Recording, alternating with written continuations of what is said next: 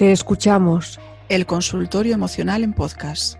Con Bea Álvarez de beaalvarez.com y Pilar Soro de pasesenergéticos.com. Aprende sobre regulación de emociones, autoestima, comer emocional, atención plena y sobre aquello que nos pidas. Conócete mejor. Queremos ayudarte a mejorar tu bienestar físico y anímico a través de estas charlas y la práctica cotidiana de movimientos, respiraciones y meditaciones guiadas. Un podcast en el que la protagonista y el protagonista eres tú.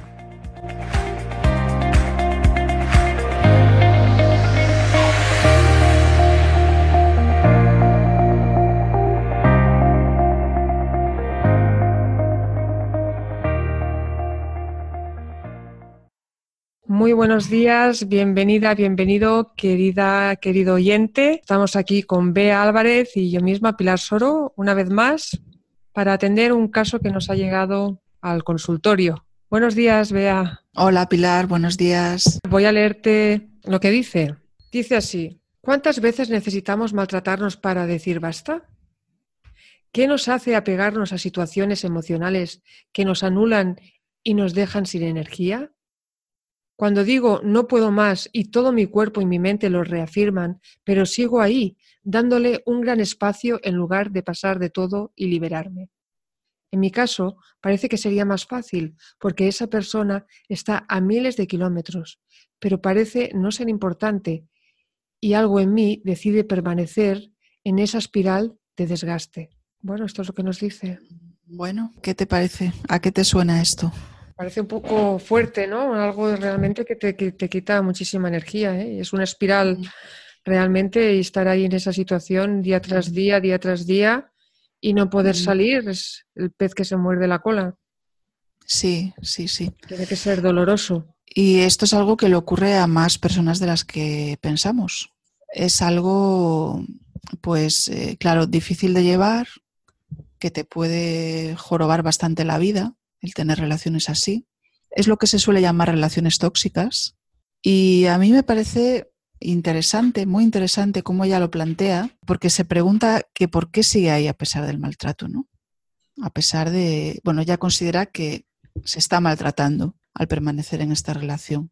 ¿Por qué sigue ahí? Yo creo que cualquier persona nos podríamos hacer esta pregunta. Normalmente una persona cuando está pasando por esto no se comprende y los demás tampoco la van a comprender. Claro, porque yo le diría, oye, pues es muy fácil, cámbiate de número de teléfono o no, o algo así, que no podáis tener contacto. Claro, deja ya a esta persona. Si te está haciendo daño. Exacto. ¿Por qué no la dejas? Mm. Pero es que ella misma, ella misma se está haciendo esta pregunta. No se comprende por qué no dejo a esta persona. Y tiene una explicación y es importante conocerla. Porque si hay algo que produce alivio, es entenderse a uno mismo la de veces que hacemos comportamientos irracionales. En, muchísimos temas realizamos comportamientos irracionales. Temas de este tipo, de, estarnos haciendo daño con algo, pues por ejemplo con el tabaco o con el alcohol o con la comida. Yo que trabajo mucho en estos temas de alimentación, nos dañamos muchísimo con la comida y nos castigamos también porque nos decimos, pero bueno, ¿por qué estoy yo, por qué sigo yo comiendo esto si, eh, si me estoy perjudicando? Estoy perjudicando mi peso, mi salud. Bueno, pues la explicación que vamos a dar hoy sirve casi para todo, en parte. En parte. Sirve casi para todo. Para todos estos temas un poco adictivos, ¿no?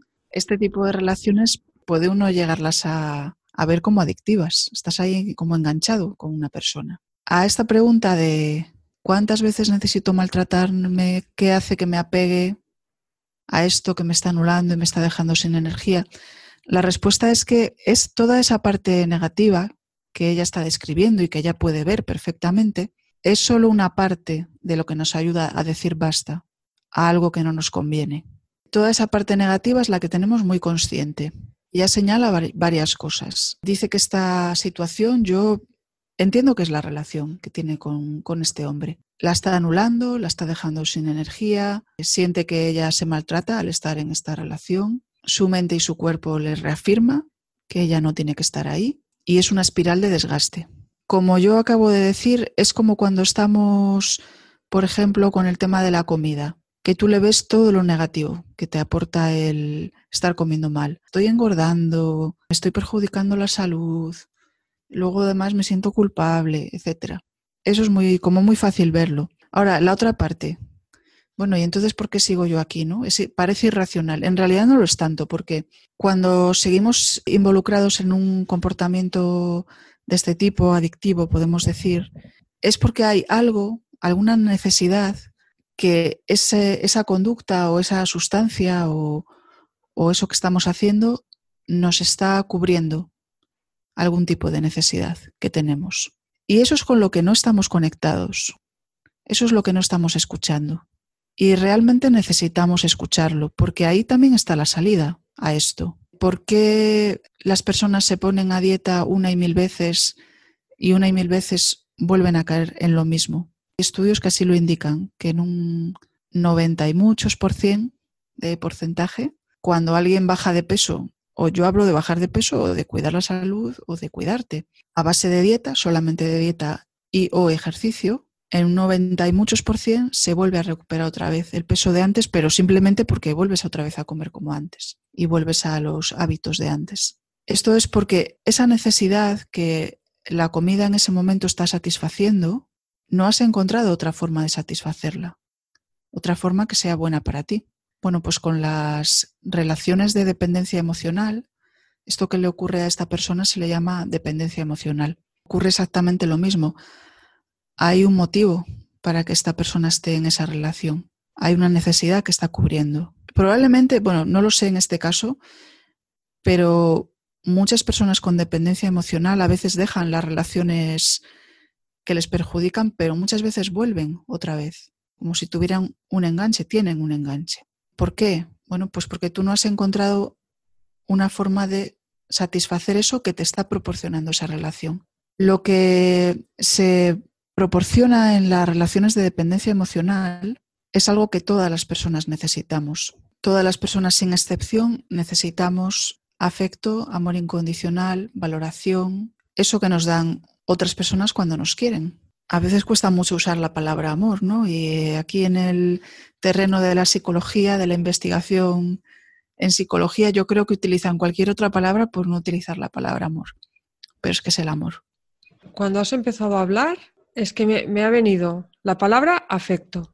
Sí, esa es la necesidad. Esa es la necesidad que tenemos. Y no, no solamente nosotros, sino todo ser vivo. Todo ser vivo es una necesidad fundamental.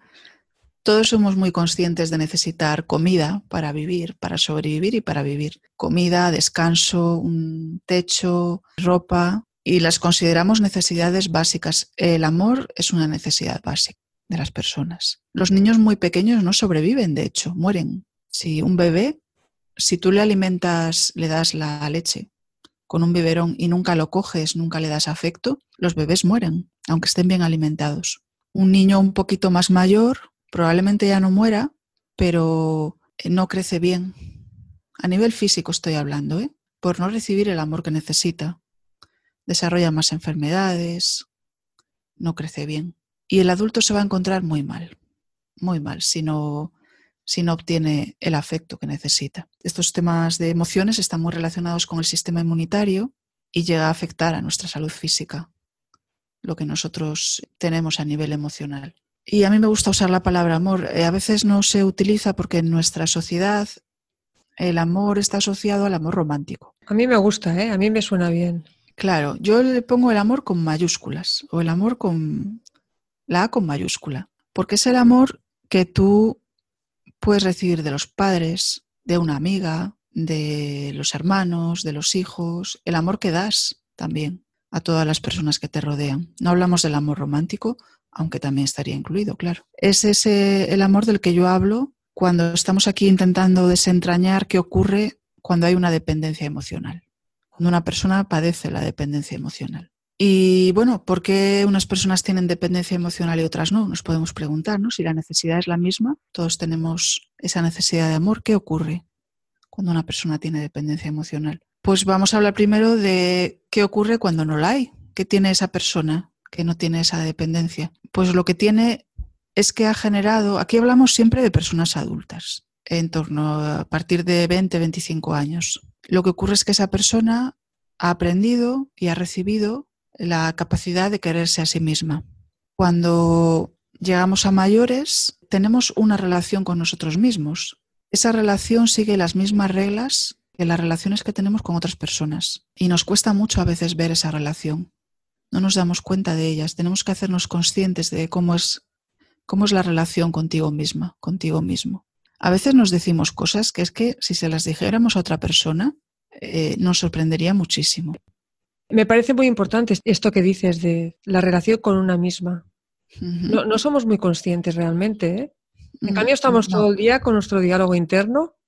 Sí. Y generalmente, muchas veces nos, decimos cosas feas.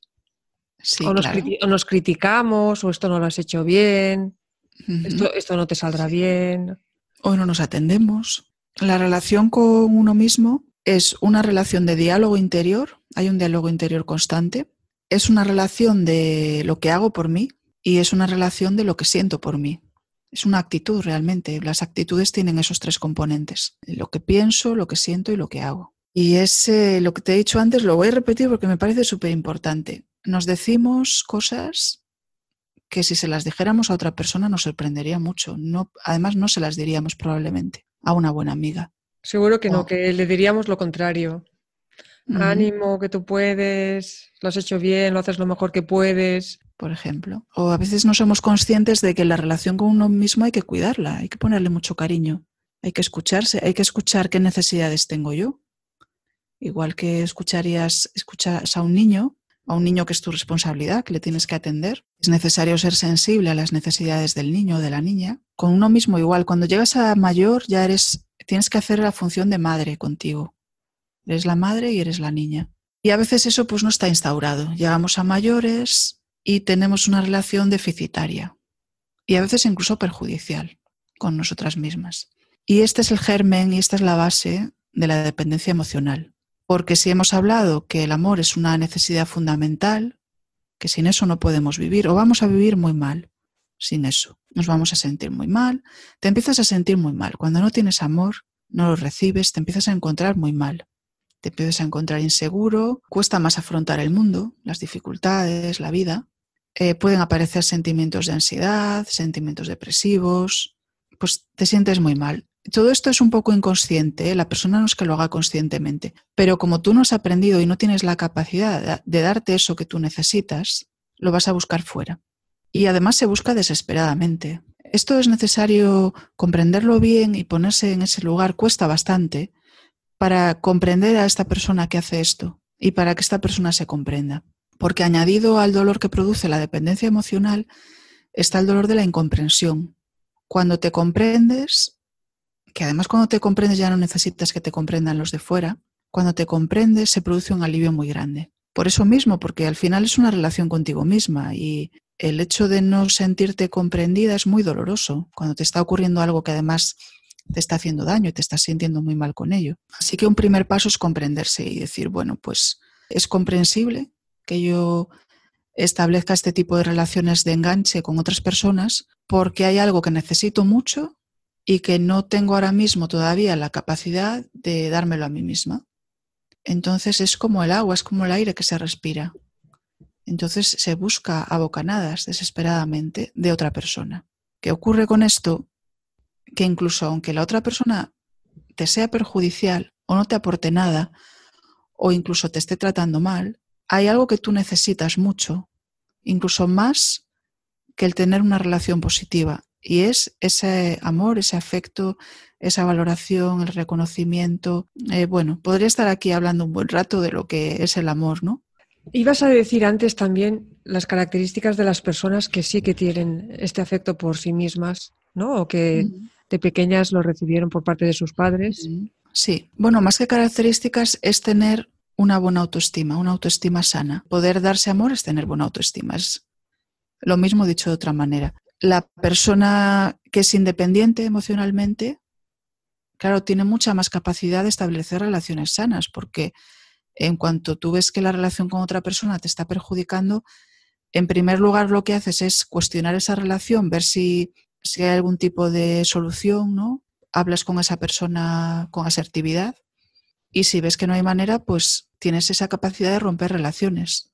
Con dolor igualmente, porque la persona con autoestima sana, independiente emocionalmente, claro que le duele que se rompa una relación. Y claro que va a necesitar tiempo para procesar esa, esa ruptura. Eh, me refiero en relaciones muy estrechas. Si es alguien con quien no tienes un vínculo afectivo muy fuerte, pues te dolerá menos. Pero bueno, si es alguien como una pareja, claro que hay dolor y que, y que se va a sentir mal, pero tiene la capacidad de romper la relación. La persona con dependencia emocional tiene una intolerancia a la ruptura. Se siente incapaz de romper una relación, aunque sea tóxica. Cuando tenemos independencia emocional, a pesar de sentir dolor porque estás perdiendo algo que has tenido en tu vida, tienes esa capacidad de darte afecto y más en esa situación que es dolorosa, pues más afecto necesitas, además, claro. Imagínate. Y tienes capacidad de cuidarte en esa situación. Quien, no tiene una, quien tiene autoestima baja no tiene esa capacidad de cuidarse cuando más lo necesitas, además. Un cambio de aires le iría bien, un viajecito o algún regalo que se hiciera a sí misma. ¿No, encuentras? Un poco salir de la rutina, de, claro, del espacio eh, ese, siempre es el mismo. Esto, una persona con autoestima sana haría todo eso. La persona con baja autoestima, todo esto no le va a ayudar. Eh, porque necesita otra cosa. ¿Quieres decir que no le ayudará, por ejemplo, irse a hacer, hacer un viaje, cambiar de aires? Puede ayudar, sí. Puede ayudar, pero su necesidad va a seguir siendo la misma y lo va a seguir buscando fuera.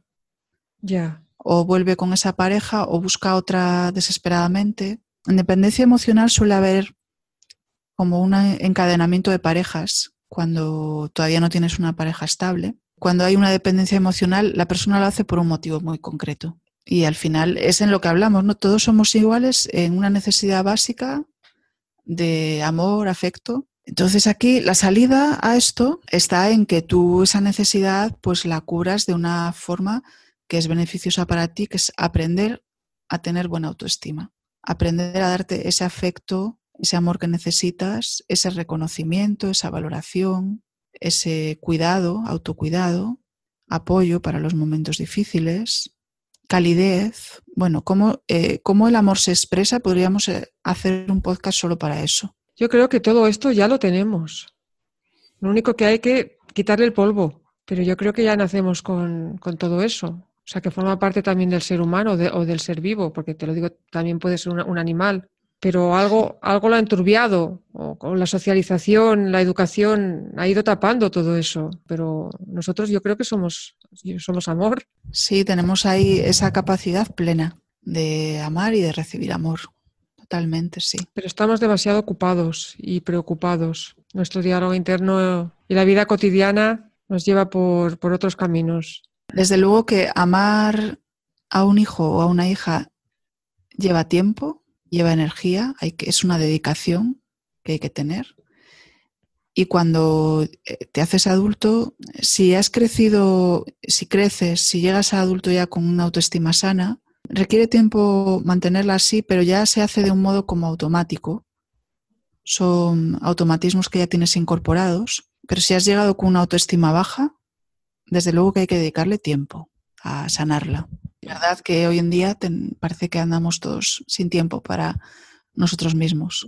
Yo creo que más que nunca tenemos que parar y ocuparnos de estas cosas. Hay que parar durante el día algunos minutos y ser conscientes de, todo esto y, sentir nuestro cuerpo y estar por nosotros y ponernos meditaciones. O sea, estar, hacernos un regalo. Tenemos que hacernos varios regalos al día. Yo lo hago, desde luego yo lo hago. Yo sané mi autoestima de adulta y cuando uno de los primeros pasos que a mí me indicaron cuando yo empecé ese proceso fue eh, párate un minuto, un minuto, ¿eh? y escucha lo que sientes. Amarse o amar a alguien, una de las cosas que supone es escucharla y no solo escuchar lo que nos cuenta, sino escuchar los sentimientos. ¿Por qué? Pues porque si no, si no escuchas lo que sientes, no, no, vas a poder saber lo que necesitas, por ejemplo, no vas a poder saber cuidarte. Pues yo recuerdo que una de las excusas, ahora lo sé, que era una excusa, que, además es absurda completamente, absurda, bueno, no era, no era absurda, ¿no? Igual que yo estoy diciendo que hay que dar comprensión a por qué una persona tiene dependencia emocional y entenderlo, pues también en esto que yo estoy contando me tengo que dar la comprensión de por qué yo reaccionaba así, ¿no? Pero yo ponía la excusa de no tengo tiempo y me lo creía además y era un minuto, dos, tres ese ejercicio, es pararte una vez al día, mirar en tu interior y ver cómo te sientes y ponerle nombre y atender eso que estás sintiendo. Y para mí era una cosa tan complicada porque nunca lo había hecho, que me generaba miedo, lógicamente, aunque yo no era consciente de ello, y entonces escapaba de hacerlo. Decía, no, no tengo tiempo o no soy capaz. Al principio no me salía. Entonces, no hay por qué dedicar mucho tiempo a esto.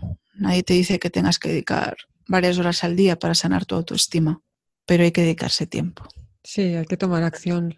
Y yo ahora lo sigo haciendo, pero yo ahora me tumbo o me siento en mi cojín de meditación y dedico un tiempo a mis emociones, aunque ahora ya estoy muy conectada y tengo la capacidad como una, de una forma semiconsciente de saber cómo me estoy sintiendo a lo largo del día. Pero al principio hay que hacer un ejercicio consciente de ir a tu interior, y ver cómo te sientes. Bueno, pues eso ya es darte amor. O escribirlo también, como, como lo haces tú en el curso, que nos, nos haces escribir las respuestas a unas preguntas interesantes durante 10 días. Efectivamente, para conocerse. Sí, va muy bien, es muy, muy potente. Se te mueven muchas cosas porque te das cuenta de que esas preguntas no, que son sencillas, ¿no? No, no te las haces, pero te dicen mucho. Claro, y a veces da miedo ir ahí. Sí. Ir ahí al interior da miedo de que me encontraré, podré con ello. Pero es, es, a donde hay que ir. Es decir, cuando hay dependencia emocional, la salida a ello está en el interior de uno mismo. Vamos a ponerlos en el caso, porque también los hay, de una persona con dependencia emocional que tiene una pareja maravillosa. Entonces, la persona con dependencia emocional suele pedir mucho a la pareja. Claro, como no te lo puedes dar, hace muchas demandas a la pareja, de atención, de estar mm, físicamente muy cerca incluso, de que estés conmigo, de que me estés mirando, de que me estés escuchando, eh, de que me respondas a los mensajes de ahora el WhatsApp para la dependencia emocional puede ser terrible, de que me respondas enseguida al mensaje de WhatsApp porque si no ya me agobio, etcétera, ¿no? Bueno, pues vamos a imaginar una persona que tenga una pareja estupenda que responde a todas esas demandas. Esto es insaciable. La persona con dependencia emocional nunca se sacia con ese amor externo porque no lo puedes saciar, porque el problema está en el interior. Y lo que tú no llevas dentro, nadie te lo va a poder dar desde fuera. Entonces vas a, vas a ser como un embudo, como un agujero negro de estar chupando y chupando y al mismo tiempo vas a seguir vacío por dentro, porque nadie lo va a poder llenar. Cuesta mucho hacer este cambio de buscar en el interior, porque claro, algo que no has hecho nunca, cuesta mucho hacerlo, ¿no? Pero vale la pena poner ese esfuerzo porque ahí es donde está la verdadera fuente te va a saciar esa necesidad que tú tienes. Pues sí, esto tiene más valor que el dinero. Que trabajamos mucho por el dinero, ¿eh? y le dedicamos muchas horas. Y por el reconocimiento externo trabajamos mucho también. También es verdad, sí, sí, sí, sí, para que nos quieran. Sí, la necesidad de reconocimiento es una necesidad de estima. Bueno, el reconocimiento es una de las necesidades de amor que se puede tener fuera y se puede tener dentro es necesario darse reconocimiento. Sí. Porque si no te lo das, lo vas a buscar fuera. ¿Y cuánta necesidad de reconocimiento se ve por ahí, no? En la gente. Se ve mucha necesidad de reconocimiento. Sí, sí, sí. Y lo que hay detrás es, es falta de autoestima. lo que estamos hablando ahora, ¿no? Sí, falta de autoestima, efectivamente. Es que sale de diferentes formas la falta de autoestima. Los trastornos de alimentación, la base, eso está investigado, es una falta de autoestima. Entonces la persona busca a través del físico, de conseguir un físico determinado, busca ese reconocimiento, esa necesidad de seguridad. Y las operaciones. También. Claro, las operaciones de estética cuando se convierten en algo muy, hablo de mujeres, ¿no? Porque es más normal que sean mujeres, que se operan, que al final tú las acabas viendo, vamos, yo lo pienso así, y digo, pero si es que se está empeorando en lugar de, pero se siguen operando. Sí, sí, yo también lo veo, veo. Estaban más guapas antes. Pero es una necesidad de buscar a través de eso, sí. Eh, pues encajar en el molde social, ¿no? en, el, molde de belleza, para obtener ese reconocimiento de los demás, de la sociedad. Déjame decirte que gracias al curso que, lo inicié esta Semana Santa, que he tenido más días, me ha ayudado a, seguir con, mi recapitulación. Si te parece, te hablo un poquito. Eh, claro. o, o añadir algo más. No, no, no. Yo por mi parte, lo que quiero contar para la persona que nos escucha que nos ha llegado otro caso de lo mismo, de dependencia emocional. Entonces, en el próximo podcast vamos a completar esto. Muy bien. Esto que estamos hablando lo completaremos eh, dando pautas concretas para superar la dependencia emocional. Muy bien. Además de trabajar la autoestima, hay algunas otras pautas que se pueden utilizar. Perfecto, entonces estaremos atentas al realizar el curso, que todavía estoy en el primer tema, ¿eh? pero bueno, me, ha ayudado a, retomar la recapitulación, porque es algo que, hace años que lo hago, pero siempre tienes épocas que lo abandonas un poco. Antes que nada, explicar un poquito qué es la recapitulación. Sí. ¿Vale? Es, es una técnica de origen milenario y nos ha llegado a nuestros días. Está descrita muy bien en el libro de Taisabelar y nos dice que la recapitulación es, el arte de revivir lo vivido. El, libro es Donde cruzan los brujos. Dice que consiste en la recuperación corporal de toda experiencia pasada y que la práctica de esta técnica nos permite sanar las heridas, recuperando y redistribuyendo nuestra propia energía. Es un paso energético más, ¿vale? Pero más importante que los movimientos. Los movimientos son importantes porque nos ayudan a redistribuir nuestra energía y nos dan energía para poder recapitular. Pero es, un pase más importante porque es una técnica realmente fundamental para cualquier persona, aunque no esté en este camino, y que tenga un, real, un interés real en seguir un proceso de autoliberación. La recapitulación lo que hace es examinar nuestro mapa básico, el plano básico del ser, Ahí revisamos y expandimos las ideas de quiénes somos y los límites que nos ponemos a nosotras mismas. En la recapitulación revisamos nuestra historia personal, la identificamos, la reconocemos, la aceptamos, la liberamos, disolvemos juicios e ideas limitantes acerca de nosotras mismas. Exploramos y analizamos la historia que nos contamos a nosotras mismas. ¿Nos da poder o nos disminuye? ¿Cuáles son los juicios y creencias limitantes que sostienen nuestra percepción? Con los juicios y creencias limitantes que tenemos, podemos decir que obtenemos la realidad de nuestro mundo con la forma en que nos hablamos a nosotras mismas. Se trata de, romper patrones compulsivos de, nuestros hábitos, de nuestros pensamientos, expectativas, sentimientos. Todo esto forma parte del entrenamiento para redistribuir y aumentar nuestra energía. El origen de, esta técnica viene de la tradición de las mujeres y hombres del de conocimiento del México antiguo, que ellos la consideraban como la práctica más importante, siendo los movimientos un complemento. Y te puedo hablar de mi experiencia personal. Sí, eh, y me gustaría saber también, bueno, se me han ocurrido varias preguntas. Eh, la primera, ¿cómo te ayudó iniciar el curso de autoestima a impulsar tu recapitulación, por un lado? Porque me interesa mucho la conjunción de los dos temas. Y, cómo puede ayudar la recapitulación a superar la dependencia emocional, aunque en parte ya lo he respondido porque has contado que ayuda a superar patrones compulsivos. La dependencia emocional es una compulsión hacia estar con una determinada persona. Es que ha venido solo al hacer el ejercicio de las preguntas, donde estoy más por mí ¿sabes? O sea, algunas preguntas que me las hago a mí misma. El ejercicio de la primera parte del curso, ¿no? Sí, en concreto el ejercicio 3, que es el de las... Sí, ah, sí, sí, las frases inacabadas. Eso, las, las frases inacabadas, exacto.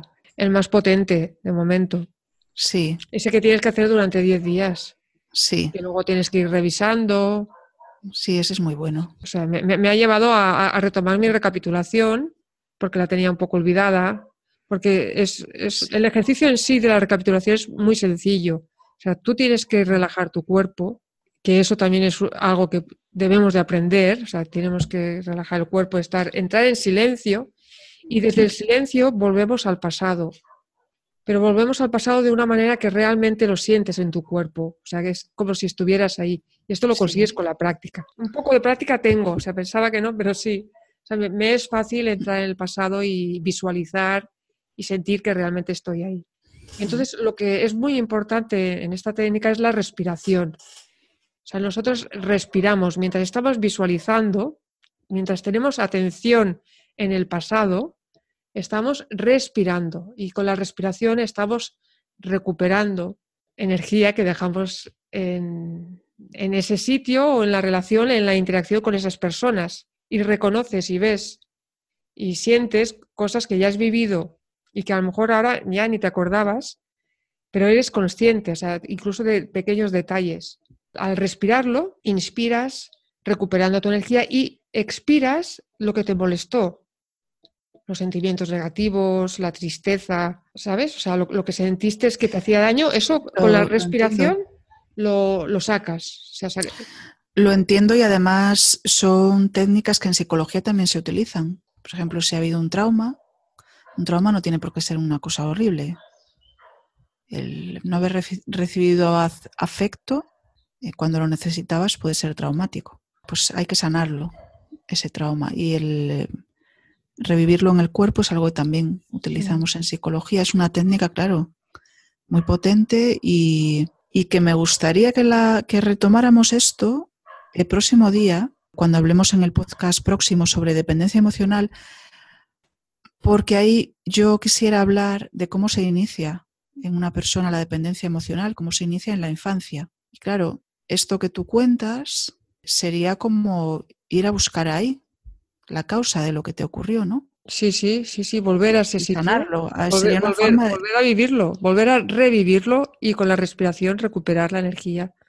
Y digamos que lo sanas con la recapitulación. Sí, con la es una forma de sanar con tu respiración. Sí. Sanas aquello, claro. El próximo día también te explicaré, te daré más detalles, te daré más detalles de la recapitulación. Y ya te digo, es que es que ahora me voy a poner muy en serio. Incluso voy a ampliar los días de sesiones de recapitulación. Porque, por ejemplo, mira, te explico, desde que estoy recapitulando que llevo nada, una semana más, más intensamente todos los días, por ejemplo, esta noche he tenido como una necesidad muy grande de, volver al barrio donde, donde nací. Me vienen como recuerdos, ¿no?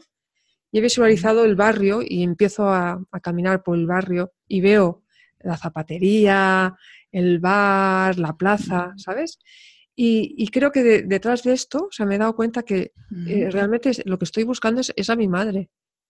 O sea, siento que tengo ganas de, como de encontrar a mi madre. Mi madre falleció hace seis o mm. siete años.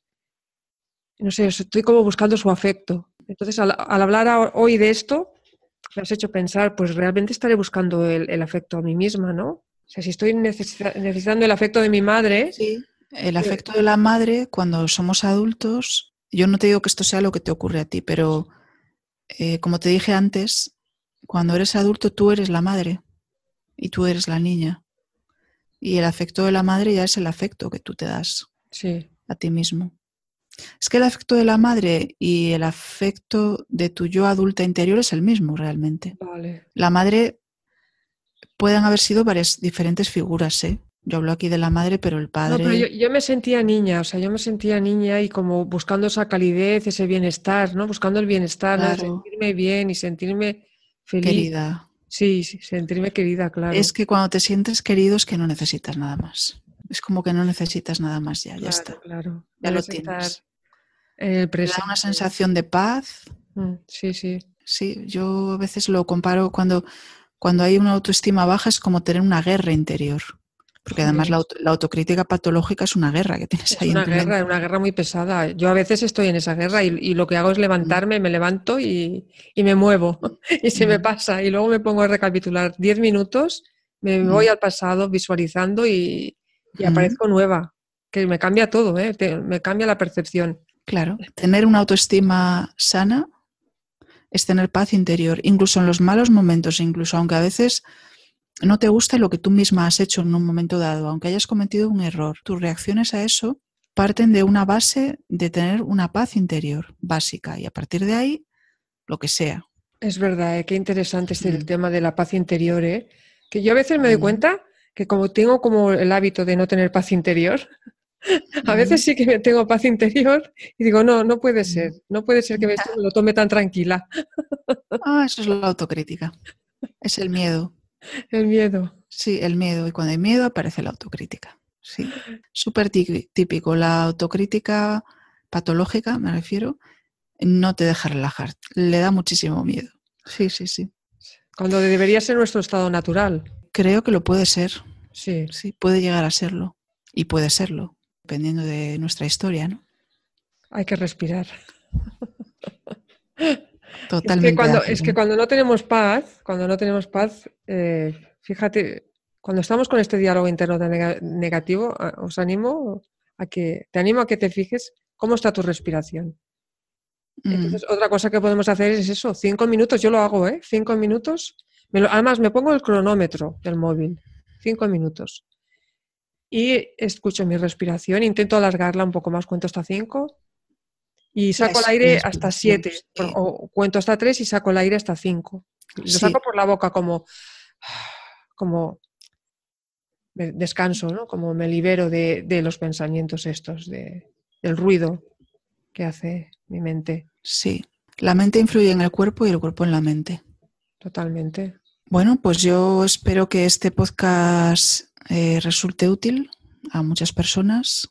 Pues muy bien, vamos a dejarlo aquí. Sí. Como tenemos el siguiente caso parecido, pues ya nos contarás. Volveremos a hablar y tú nos contarás también. Yo voy a seguir hablando unos días ¿eh? de lo mismo. Desde otras perspectivas y con experiencias, etcétera.